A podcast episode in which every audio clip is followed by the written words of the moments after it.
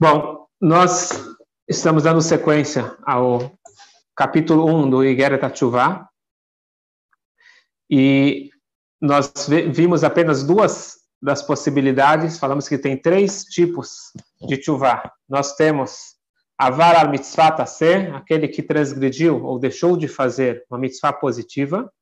Nesse caso, a pessoa faz Tchuvah imediatamente e não tem mais o que fazer ela transgrediu uma mitzvah negativa, não pode fazer, a pessoa foi lá e fez.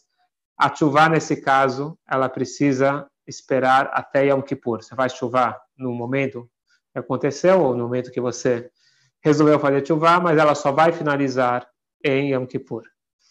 E aí nós demos um exemplo do Talmud, está escrito qual que é uma falha que você não tem como recuperar, aquela pessoa que ele perdeu o Shema Israel, deixou de fazer o Shema Israel à noite ou de manhã, etc., não tem mais como recuperar. Existe a mitzvah de fazer o Shema Israel duas vezes por dia. Se você perdeu o dia, perdeu a oportunidade, não tem como recuperar. Isso é o que está escrito no Pshat. Por isso que eu sempre gosto de enfatizar. Existe o Pshat, que é o literal, existe estudar um pouquinho mais profundo, ou muito profundo, e quanto mais a gente se aprofunda, melhor fica. Na verdade, o, o verdadeiro prazer intelectual, sem falar da conexão espiritual, o verdadeiro prazer intelectual é quando tem um estudo profundo, tem um estudo de Iun. Existe bater o olho, dar uma leitura, e essa que é a proposta, se aprofundar um pouquinho mais, além do estudo diário que a gente faz do Tânia. Então, dizem nossos sábios o seguinte, o Talmud, ele abrange o literal. Realmente, a pessoa que perdeu o Shema Israel, that's it, não tem mais como recuperar. Vem os místicos e dizem o seguinte: não tem como recuperar para o nível do Talmud que ele está falando da chuva comum.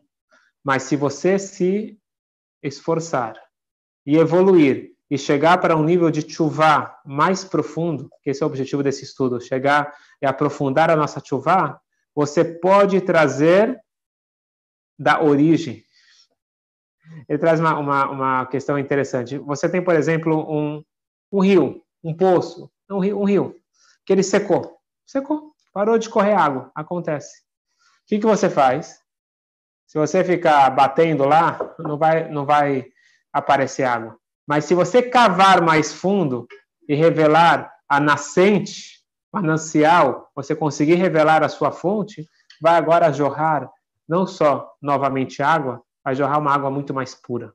Então, espiritualmente falando, por mais que tem vários casos que constam, esquece, não tem mais como recuperar, não tem mais jeito, não tem como recuperar sem esforço. Mas com o esforço devido, se a pessoa realmente for com dedicação até o fim, ele vai conseguir descobrir a essência que é muito mais poderosa.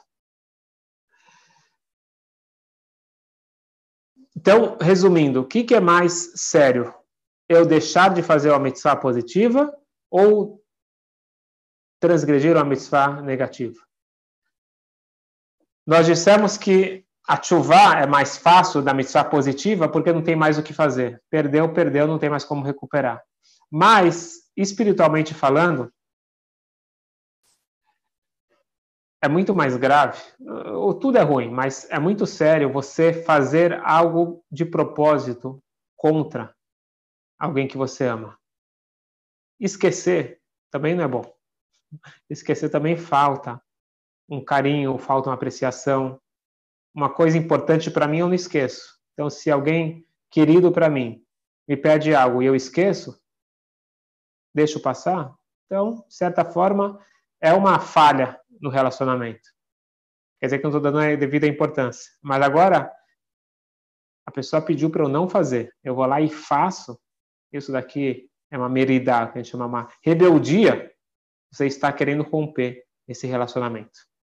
Então, no momento que a pessoa transgride uma mitzvah a ser, a neshama, a alma, ela está rompendo uma conexão muito forte é, que nós temos com Hashem. e naquele local, como já nós vamos estudar mais adiante, que tem vários fios de conexão, aquele fio criou uma falha, criou um rompimento.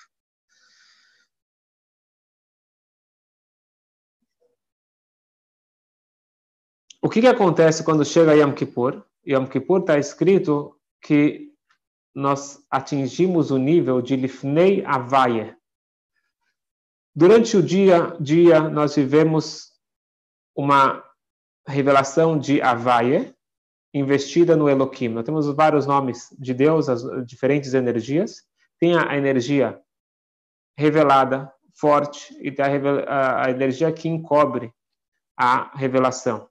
Quem participou das aulas que nós estudamos o Tânia, a parte mais filosófica do Tânia, Sharichud Vemuná, nós falamos sobre isso. Então, nós temos é,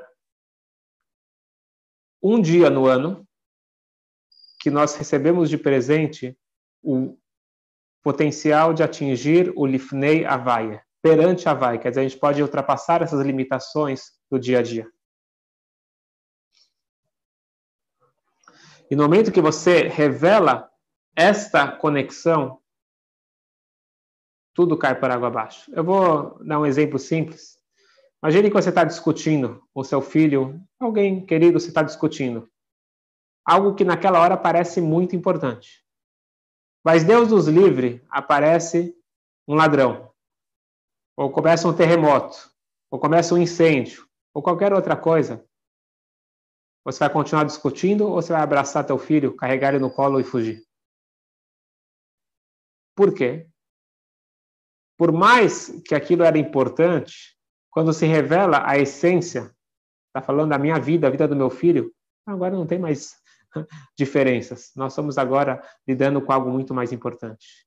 E é, em resumo, o que acontece em Yom Kippur. Yom Kippur se revela um grau de conexão entre nós e Deus tão elevado que aquelas coisinhas que no dia a dia criou aquele ruído, de repente, eles deixam de ser importantes e por isso nós podemos atingir o nível de capará, de perdão mais elevado.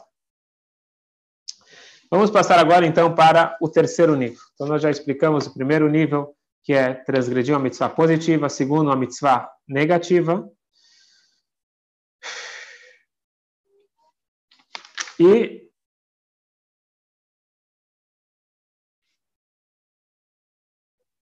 Deixa eu ver onde que a gente parou aqui.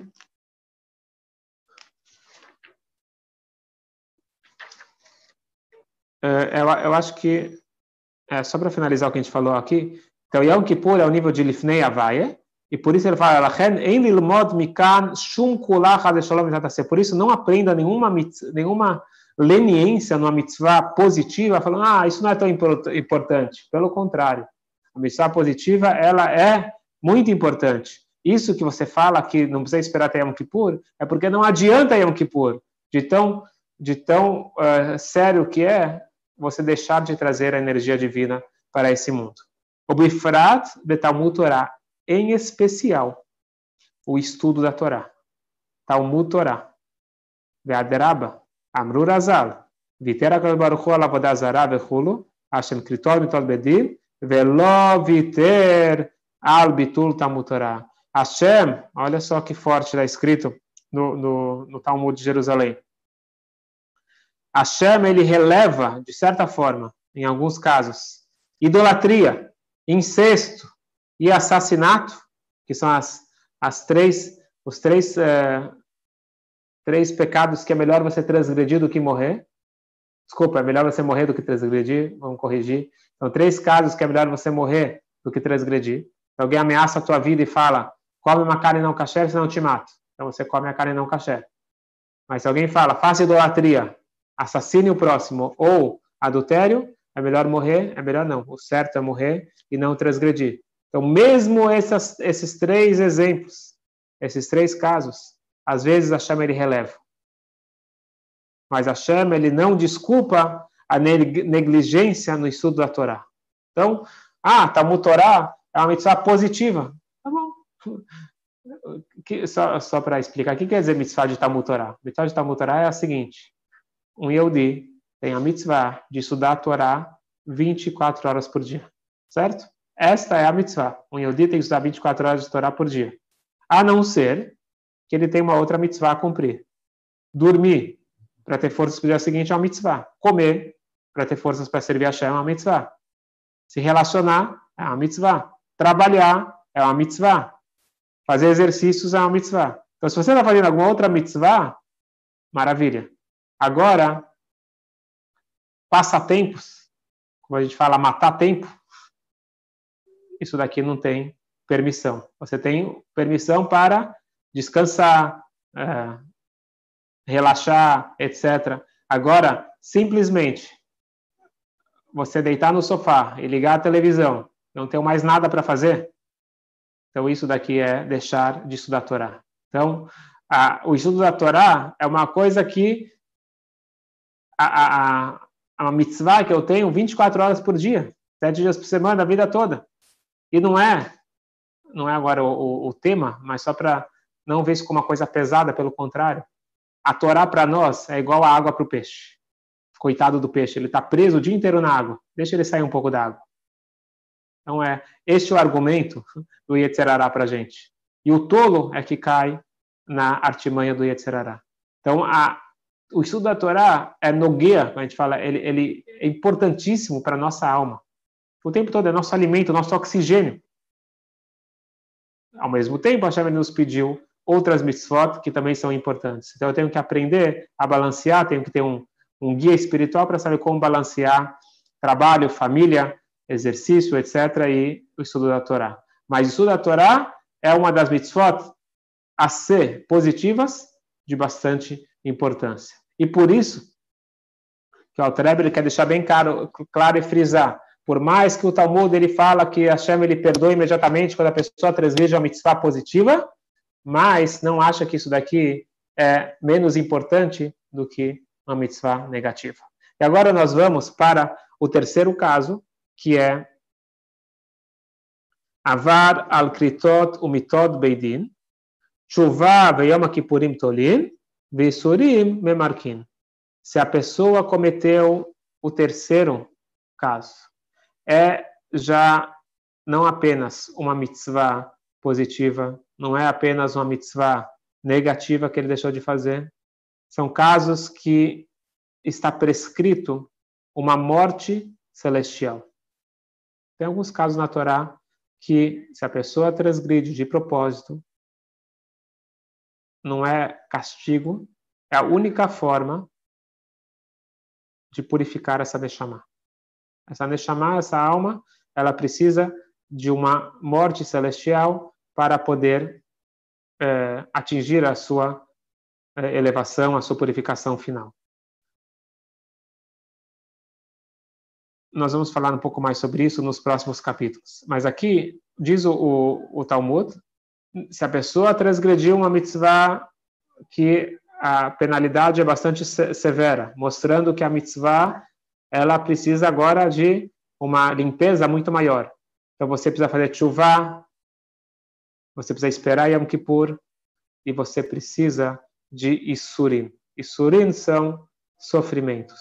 Isurim Bemarkin. Os Isurim, os, os sofrimentos, eles, eles purificam. E por isso que existe um costume, principalmente entre os Faradim, que qualquer coisinha que acontece, eles falam capará, capará tavonot. O que quer dizer caparata vanot? Perdão. Então você quebrou, quebrou alguma coisa na sua casa. Capará.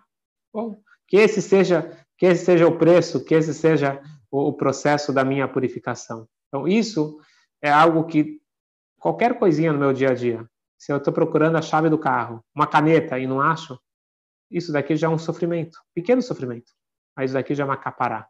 Eu não procuro sofrimentos, eu não peço sofrimento, pelo contrário, eu peço para não ter sofrimentos. Porém, quando eles vêm, eu devo encarar isso como uma capará. Então, essa é a terceira categoria, que é kritot, mitod, beidin, que são falhas que são passíveis de uma pena celestial, e eu preciso de chuva, Yom Kippur e os Isurim.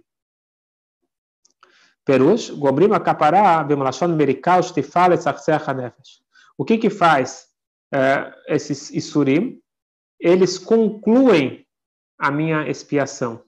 Memarkin é usado aqui como purgar, é o estágio final. Purgação é limpeza. É a limpeza final, a lavagem final para polir a minha neshama, polir a minha alma. Que capará e lachon kinuach, capará, expiação, é o termo para limpeza. Certo? A remoção da impureza do pecado. E agora eu preciso polir esses isurim, eles fazem um polimento final. Shunemar, o fagadeti, beshevet pisham, megaim avonam. Atkan lashon abraita. Até aqui é o texto da Braita, que está lá no final do Tratado de Yomá. Como nós uh, falamos, isso aqui ainda não é a explicação da Alter Por enquanto, é o texto da Braita, ele deu um parênteses no meio falando, não, não se confundam, não acham que a mitzvah positiva é menos importante, mas até agora não era as palavras dele, é o que está prescrito no Talmud. E agora, o Alter ele vai entrar no, na explicação dele vai construir toda a tese maravilhosa sobre Tchuvá. Nós temos mais cinco minutos, a gente vai começar e depois a gente continua, se Deus quiser, semana que vem. Vem, Mitzvat, Atchuvá, Minatorá, Yazivat, Ached, Bilvat. Isso é muito importante, eu quero que vocês decorem essa frase. Mitzvah da Torá, qual que é a definição de Tchuvá? O que, é Tchuvá? A mitzvah, é uma mitzvah fazer Tchuvá. Qual que é a mitzvah da Tchuvá? abandonar o pecado. Abandonar o pecado. É simples. É muito simples. Até ontem, eu passava na frente de um boteco e eu pedia lá uma comida que não é cacheira. Eu falei que a partir de hoje eu não entro mais. Pronto.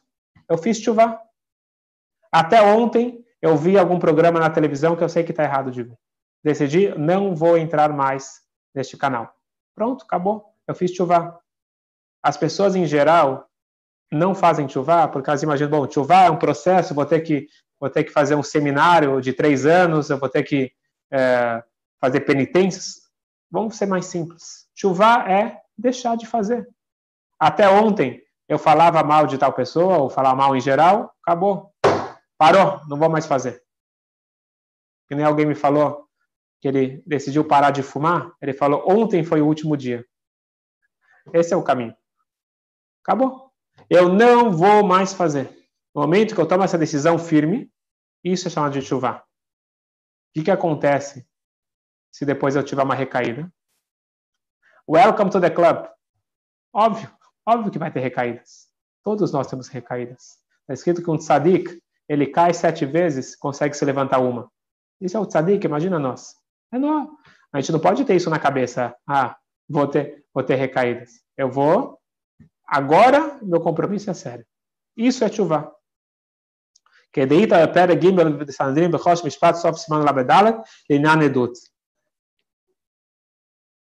Uma, uma, uma lei incrível. Está escrito que para você ser um testemunho, um, todo compromisso oficial, um casamento, Deus livre um divórcio, etc., você precisa de testemunhas. Testemunhas, elas são as mais importantes. A pessoa acha que a maior honra no casamento é você é o, é o rabino, é quem faz a brachá. Não, a maior honra é você ser escolhido, eleito para ser o testemunho. Porque um testemunho ele tem que ser um tzadik, assim que é dito. O testemunha ele não pode ter na sua carteira de identidade nenhuma falha. Como que é possível? Como que é possível? Todo mundo, todos nós falhamos. Então por isso que no dia, pelo menos no dia do casamento, no dia que você vai ser o testemunha, você tem que fazer chuva, fazer uma chuva sincera. O que acontece se a pessoa ela tem um passado bastante complicado e de repente ela fala eu mudei. Então, você acredita nela.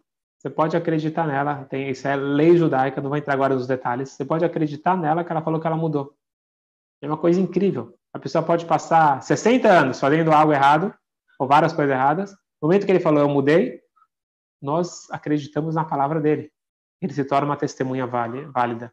Em alguns casos, é uma condição de casamento também é aplicada nessa questão, se, se ele é correto ou não é correto, e tem validade.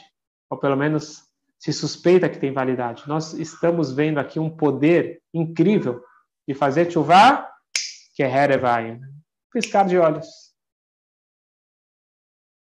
como que uma vez um famoso Rebbe, ele falou, está escrito que a distância entre eu e Deus é igual à distância entre leste e oeste. E ele perguntou, meus alunos, qual a distância entre leste e oeste? Cada um começou a fazer seus cálculos. E ele falou, oh, estão todos enganados. Sabe qual a distância entre leste e oeste? Zero graus. Só que quando eu estou olhando para o leste, é só eu virar 180 graus, quer dizer, eu viro, mas eu não saio do lugar, eu já estou em direção ao oeste. Esta aqui é a minha distância de Hashem. Eu posso estar de costas, eu posso virar e em um instante estar de frente. Então, eu finalizo hoje mostrando que a chuva é muito mais fácil do que nós imaginamos. Só que tem muito mais para estudar, coisas incríveis e maravilhosas, e se Deus quiser, nós vamos continuar na semana que vem. Vamos abrir agora para